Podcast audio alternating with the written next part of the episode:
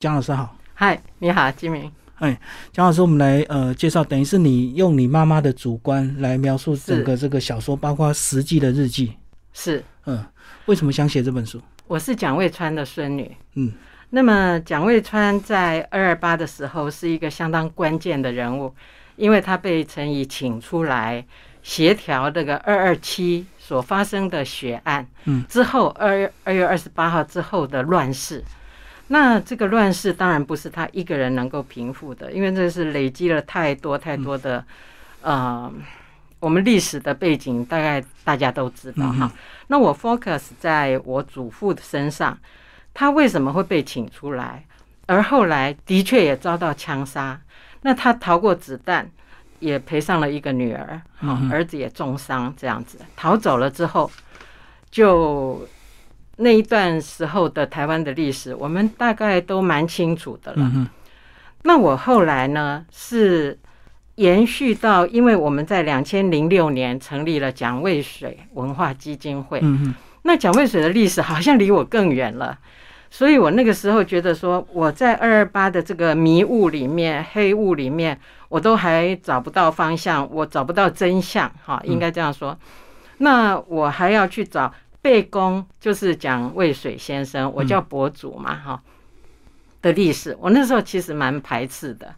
可是有一位学者跟我说，你要研究二二八，你要回到一九二零年代。嗯，那我因为家族的感情的关系，看我堂哥啊、伯父他们在做蒋渭水这一块的研究，完全是我不懂的。那我就跟着他们走，一步一步走进去这一个时空。我才发现，说我真的要去厘清二二八的时候，台湾人为什么会发生这样的事？我阿公为什么会去做这些事？他的背景原来来自于一九二零年代的台湾文化协会跟台湾民众党这样子的，他们的做社会运动的历练，他们以这一个经验来对付这个战后来到台湾接收的。这个陈仪政府，哈，也就是国民党政府。事实上，这些台派人士并没有要跟他们对立，而是一种帮助的角度，就是说，你们祖国嘛，我们欢迎你们。那么你要来统治，可是我要告诉你，我们在日本时代要求的就是怎么样的民主。希望延续就对对，那在这中间没有想到就是秀才遇到兵，这样有理讲不清，所以才会发生二二八之后的这一些惨剧。好，那本来我阿公逃过子弹，后来也就回归平民的生活，就是比较低调的过他平凡的日子。哈，是啊，总是有些伤痛。对，结果更不幸的就是说被蒋介石命。任命为民政厅长，这个就在台湾又掀起轩然大波。嗯，本来我们现在回头去看那一段历史，觉得非常清楚，为什么半山会起来悲歌？这个恩怨起自于一九二零年代的台湾的反日的运动的的时候的那些恩怨哈。那我们现在看很清楚，可是在当时并不清楚，所以阿公等于是走在这个钢索上面。嗯。表面上来说，他是一个官，好，那民政厅当然只做了四十天，他就自动下台了。嗯，没有想到，想要过平静的生活都不行，是不到一个月就被任命为呃内政部常务次长。嗯，等于蒋介石一定要任用他，而跳过民呃省议会的杯阁。一前一次民政厅长被省议会杯阁了嘛？那现在。直接就任命他为中央的内政部中央官员，对，跳过省就跳过了，所以是福还是祸，在他当时并不知道。可是我后来研究蒋渭水的历史，我知道他们兄弟的那种理想性，嗯，还有那种不怕牺牲，就说你为了公众的利益，你牺牲也在所不惜。你知道你会万箭穿心，会被哈被这样子呃。被害就对了，所以他还是勇往直前去做。那这一些东西，我在年轻的时候都并不知道，嗯，而是在应该说最关键的时候，我在我的序言里面有写，一九九一是一个转捩点，嗯哼，一九九一因为解严过了三年，社会上差不多比较放心了，觉得说我们是不是有些东西可以拿出来说？比较感叹的。对，嗯，那我的姑姑们，那个时候我的祖父、我的父亲都过世了。那我的姑姑是二二八的时候，她呃，就是你有写下来的这个大姐嗯黎嗯云啊，就是我的大姑妈，她知道阿公的日记的存在，就把它拿出来，请人打字，印成签字，然后印了一千本，就送给当年要研究二二八的呃学者们学者专家。那你嗯送出去的时候，你默默无闻，而且，嗯，应该怎么说？学者们的主题都已经定了，所以就没有受到很大的注意。嗯只有陈方明他看到了，可是他要研究的主题不在这边，所以他就把它交给吴密察。嗯那吴密察就写了一篇《二二八初探》，啊，从蒋渭川的日记说起，那薄薄的一篇啦、所以也没有引起很大的注意，那我们也就算了哈。嗯那为什么一九九一会去印出来？因为行政院已经在准备一九九二要出版行政院的研究报告，嗯嗯结果呢，一九九二果然这个研究报告出版了，里面全部蒋渭川都是台监混入处委会进行分化这一类的词句，哈，用的词句是这个样子。那我姑姑他们就说起来很讽刺，我姑妈跟李登辉夫人。曾文慧女士，他们都那个时代都是女子学校的同学，那并不是说因为这一层关系就有办法去平反这个事情，因为那个时候李登辉也说了，大家要向前看，不要向后看。嗯嗯，这有官方的考量就对。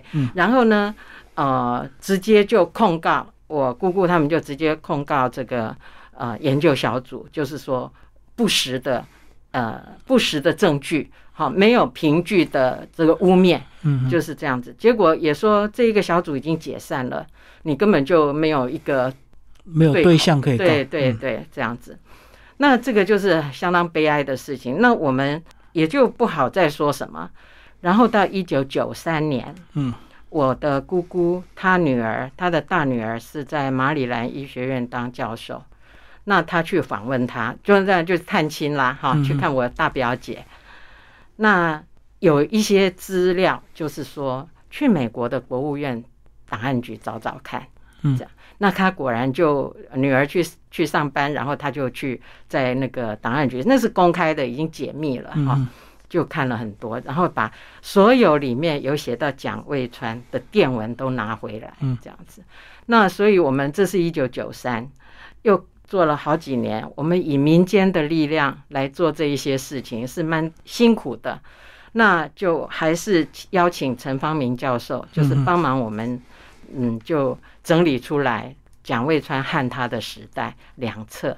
那这里面就有很多的手稿就放进去。那老实说，那个书出来，我们自己在心里是觉得得到了救赎，嗯嗯，就说我们所知道的就做到这样了，我们没办法再做的更多了就。比较接近真相就对。对对，嗯可是也引不起很大的注意啦。那这两本书也很快的就绝版了，绝版了，我们也无力再印哈。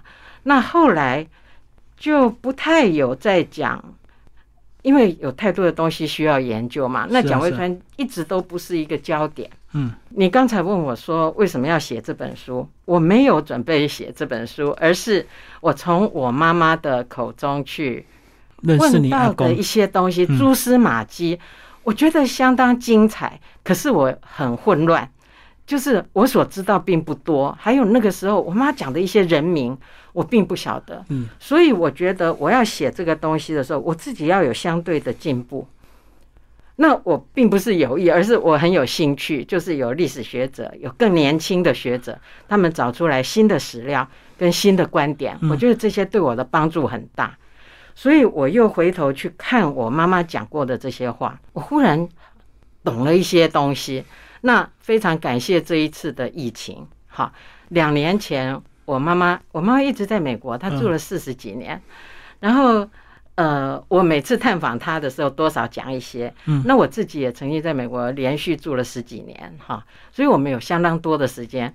问题是她的口述非常的跳跃，很混乱就对。对对对，不是不是叫混乱，她的记忆力太好。嗯，还有她年轻的时候是个文青少女，所以是你听得很混乱，他对讲得很清楚。对对对对他在讲的时候，我完全不把他，我要他讲二二八，结果呢，跳到别的 他有时候跳到他的童年什么。嗯后来我要整理的时候，我回头去看这些乱七八糟的笔记的时候，我觉得他讲的那些跳跃的东西非常珍贵，因为里面呈现出，我想给我很大的一个支持，就说要把它有条有理的写出来的时候，我需要一些有血有肉、真正有感情的东西，而这里面支撑我最大的，应该就是我的外公对我阿公的尊敬。嗯。他们是亲家，是同时代的人，嗯，而我阿公遭遇到这么多的政治上的这些、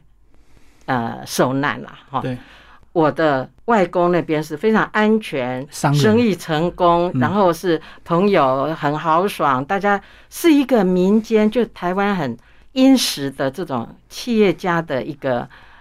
我我外公是品茶的博士，他的那个学历很高，所以在日本政府时代就已经是一个很地位很高的人。嗯嗯而他从我妈妈跟我爸爸的婚前，我外公就非常的尬意这个这个家庭就对了，就一直劝我妈妈说：“哎，你不要想他们家这么穷哦，因为我妈会受到很大的效益，就是相亲结婚的嘛。会怕了。对嗯嗯所以我这个这一本书就从他的婚后第一天，结婚的第一天，他当新娘子的时候，因为之前只见过一次面，嗯然后婚礼一再改变，就说本来只要点阿卡摆两桌，到后来说要借学校的礼堂，越越因为客人越来越多，对，然后到后来是中山堂七十七桌，嗯嗯嗯那所有的电报念到他要昏倒，这是他婚礼的印象。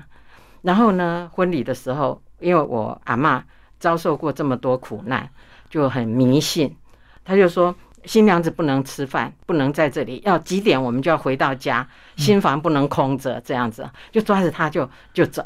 那新娘很混乱，刚才才你可以想象那一个婚礼的状况，结果在走到门口，在等这个车子来接的时候，他看到他的公公非常愤怒的脸，就他常常很多次的形容嗯。我阿公的脸面容像狮子，啊，狮子日文就是志士，嗯。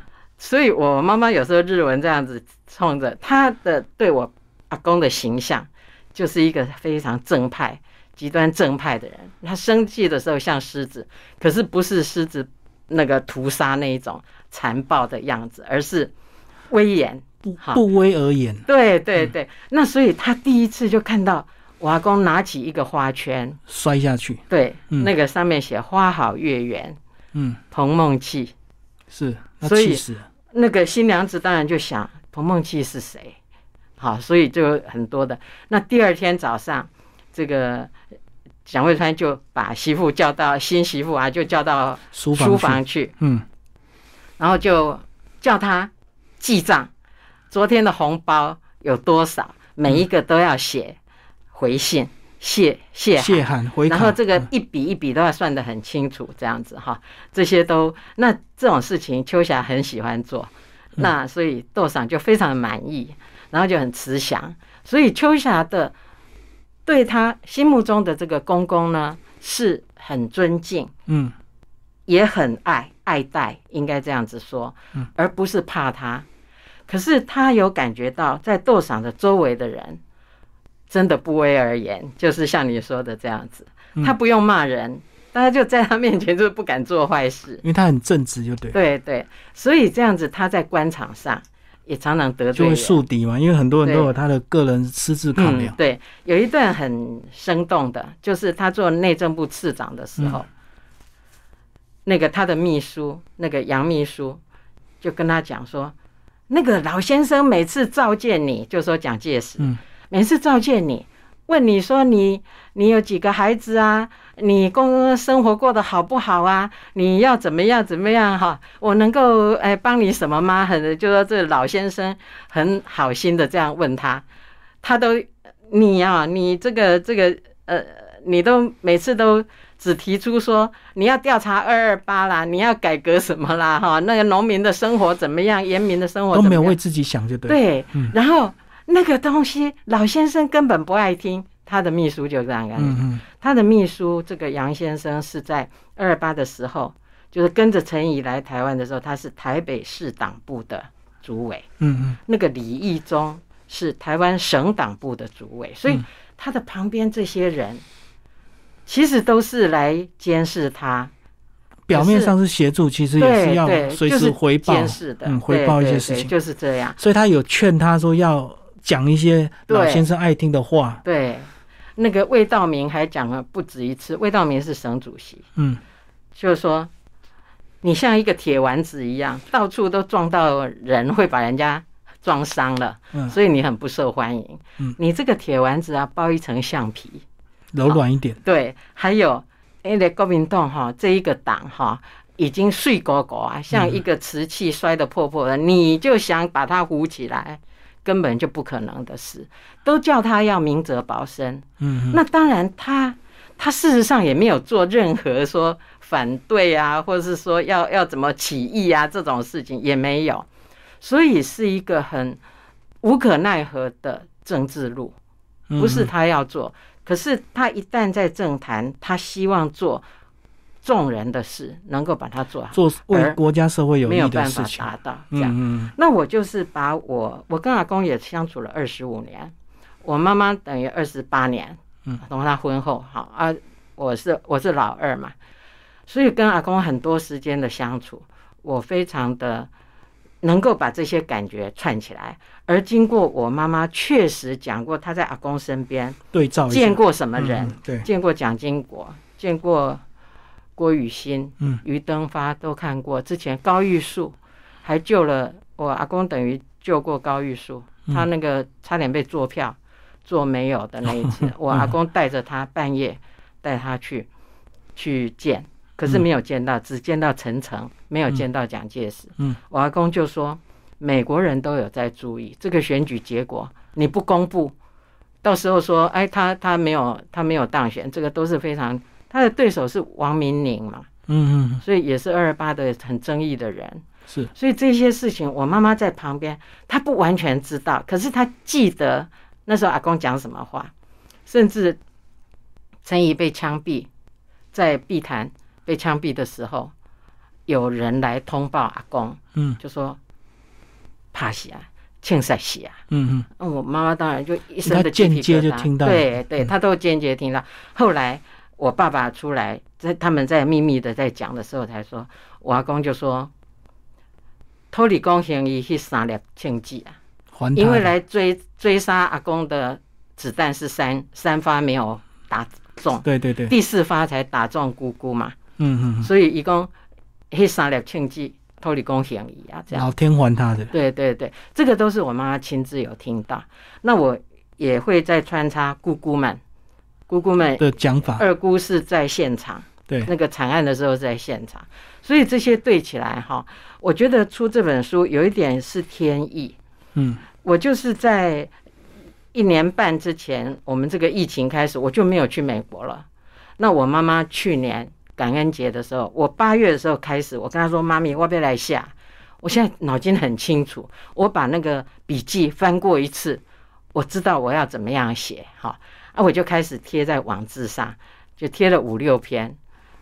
到感恩节，嗯，我妈就没有生病，就睡梦中就走了，嗯嗯，等于没有看到完成这样。那那时候我有一阵的非常难过，就说我这个笔记记了二十年，我通通一直没帮他当一回事。我好好的写的话，我二十年不是可以写的很好？写出来了，嗯。所以我觉得有很多事情哦，后来自己想通，嗯。我想说，妈妈从我爸爸过世以后，他又多活了四十年。嗯哼，好，我爸已经过世四十年，然后他去年知道我开始写了，他就走了。我想，我现在完成了，他应该是在天上，我想他应该笑笑的在看。嗯而且这本书哈，我非常感谢玉山社，非常美，嗯，非常好看，很温暖。我觉得有我妈妈的风格，嗯她很喜欢红色，是然后这个字体，哈，这个百合花，百合花又很非常绽开，不像我们知道的百合花很那个很硬骨头那种感觉，哈，嗯很柔美。然后这一个红色的布幕，很像一个故事要开启。嗯要上升的那对个对对嗯，还有就是，嗯，我觉得玉山社非常的非常的体贴啦，纸很轻，看起来这么厚哈，很嗯轻，而且字好大。对对对，对，那我要跟读者说，你你在看这个有五章，一二三四五，你可以从第一章看，然后跳到第第三、第四、第五，先把这样子秋霞的生生命就很完整。先看完，对，这个看完以后，你再回来很专心的去看第第二二章。章。第二章就是二二八始末记，就是蒋渭川亲笔写的日记。前后那几天的日记就对，对，呃，一个月，一个月，嗯嗯，一号到一号到十号，他十号被追杀，那十号以后就是躲起来，所以就写的很短。嗯嗯而且他有写说他看到《新生报》怎么写，嗯。那柯远芬讲的满口谎言，通通是不对。可是他躲起来，嗯。他也不能出不来不，能反驳，嗯。他这样躲了一年。那中间有很多人救他，哈，那这些我就细节就没有办法写，所以我把那个日记放在第二章。第二章如果没有，如果把它抽掉，这就是一个非常平凡的一个女人的日记就了。妈妈的就没有没有什么特殊。嗯我的目的是要把日记放出来，而这个日记每次出现，就说过去陈方明帮我们整理的里面，大家都很不爱看，就是很不容易看。嗯那我没有改动他的字，可是我加上解读。就是说，阿公当天就这样写写写，有时候一天写到一万字，哎，因为他把包括他自己的广播稿也放进去，嗯那这都是非常棒的资料，他不是后来才写的，他是当时就做的事情。对，所以这个第二章几乎占了半本，嗯相当大的篇幅，那我不能把它抽掉。我希望大家就是呃仔细的，就是去体会这一章。你可以不看啦，可以不看，可是看了的话，我觉得你会对台湾史，尤其一九四五到一九四七，一九四七到一九四九，嗯好，这是非常呃，我可以说我们家对台湾这个社会的一个大贡献。嗯就是说，像我们这种不是历史学术中人，我们都可以因为对祖先的爱，然后呢，把我们最诚实的所知道的一部分，好像贡献一块拼图一样。对对对好，那历史是这么这么浩瀚的一个大海，我们家就是这一块拼图，那请大家都可以拿来参考。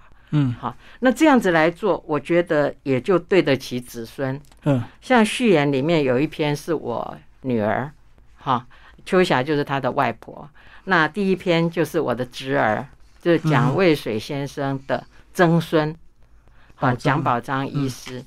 他们能够，因为我在做这件事，他们理解，然后他们就能够接续下去。可是蒋老师，你在整理，阿公的这个日记，包括你慢慢要写这个妈妈的这个整个故事的时候，家族会不会有人反对？有些人可能会觉得想要低调一点，有没有？没有是大家立场都很坚定？呃，主要是因为我姑姑们哈，就只剩下五姑跟六姑，嗯嗯，就是我妈妈结婚之后还在家里的。是。那松平中弹的那个叔叔，五十七岁就过世了哎、那所以呃，满云姑姑跟捷云姑姑是非常支持，嗯，甚至于他们两个接续这个大姑他们的大姐黎云姑姑做的事情的时候，他们都是一起的。嗯嗯。那那大姑年纪大，呃，大概二零二零一七吧过世之前也失智了很很长的时间，对，所以等于是小姑姑们是接续大姑姑的，在做。那我是协助他们做，嗯。到后来，呃，因为他们都读日本书，嗯，这也是一个原因，所以我觉得我是我妈妈的女儿，而我妈妈在这个家庭里面，她所知道的跟阿公的关系，跟姑姑、叔叔们的关系，然后阿嬷一生受那么多苦，她的苦应该从一九二零年代蒋渭水的时代的受的那么多的苦，所以形塑了我阿嬷的一种性格，嗯，担心受怕、迷信，然后呢，又在阿公的阴影下面，也不敢。不敢口口白口口白这样子哈、那我阿公他们是反对迷信的嘛，所以我阿嬷有她的苦，而没有人会替她说出来。现在只有替从我妈妈观察到的阿嬷，还有我自己也跟她相处过的，所以这一本蛮女性的，应该这样子说。如果我是个男孩子，可能我写不出来。嗯，好，在书里还有一句这个重点，就是说史学家对民间跟民间学者对蒋渭川在二八事件中扮演的角色始终难以定论。你怎么看这句话？因为真相不明，史料不全，哦，甚至于很多扭曲的言论，嗯应该这样说。好，就说那个好了。一九五零年一月九号的《中央日报》嗯嗯，那一个广告，很多人对那个广告印象深刻，因为就是恭贺蒋渭川荣任民政厅长，底下的贺词林茂生、吴鸿祺、林连宗都是二二八死去的人。一九五零，哎，嗯嗯，他被任命。那我妈妈有讲到，吴国桢每天来我们家，那我阿公就在他的那个小阁楼的破书房里面，他没有下来迎接。嗯，他们要走，吴国珍带着美国人阿兜啊，好几个，我们那个破房子，那个楼梯都转弯都非常困难，我阿公也没有下来送客，不想理他，就对。对，嗯一直说不要不要这样。那结果那天晚上，有一天已经好几天，有一天的晚上就接到一个电话，吃饭的时间，嗯说你如果不来，老先生要去找你。要亲自来。嗯那我要跟我赶快穿上衣服就去。那个时候那一刻，我妈妈完全恐怖到感觉到那个二二八的时候，就怕回不来。，对，那个陈怡要派车来接她耶。嗯嗯，再再接他去谈三月十号，结果车子没有来，先来五个武装警察，对，就就是当场要枪杀你。嗯所以现在说老先生要派车来接你，全家人都都几乎要昏倒，嗯怕的要死。后来回来了，回来了，然后阿公就大家哇终于回来了，才敢吃饭。吃过晚饭以后，所以我妈妈大概是那个时之前开始晚上帮他们父子两个温一壶酒，嗯，听他们谈话，所以有一千零一夜是这样子的一个名词。哦，所以那一晚就等于已经给你最后的警告，你再不给他面子，对，他就要给你一些手段。阿公那一天吃过晚饭、洗过澡以后，神清气爽。他觉得他的人认为蒋介石知道他跟他哥哥以前所做的了不起的事。你们不是抗战吗？我们在台湾是反反殖民嘛，对，反日。哈，感觉上好像是一样的，所以他现在要重用我。所以那天我阿公的气色很好，就说公叫我做民进厅长。那我爸爸跟我妈妈都非常开心，嗯说你又不是去拜托人家哦。我阿公说，可是我就不爱做官，好、他觉得他要做一个反对党嗯就。好，这样啊。结果他们两两夫妻就极力的劝他说，又不是你去要求的，好、这样子会重用你的话，你正好可以发挥啊。嗯嗯嗯，那可是这个人事命令一发布，中央日报那个那个就出来了，是是是。哎，那就是恶意的嘛。啊，后来我们也知道是谁出钱嗯，谁出钱去登这个报纸，而且是那个谢聪敏，谢聪敏在世的时候，一九九二年的时候跟我们讲，他知道是谁，有自己跟他承认。那他问他说：“你为什么要去登那个报？”他说：“都被个糟蹋啦。”好，呃，一种那呃认识的很多同志都死了。只有他啊你高升你还接就对，所以对就是破坏也是难怪。可是很多人就拉着这一个印象，所有那个时候还有记忆的人就记得这一个报纸，嗯，嗯然后就把蒋渭川就定定论这样。所以才说，即使现在有点资料平反的，还是很难定义。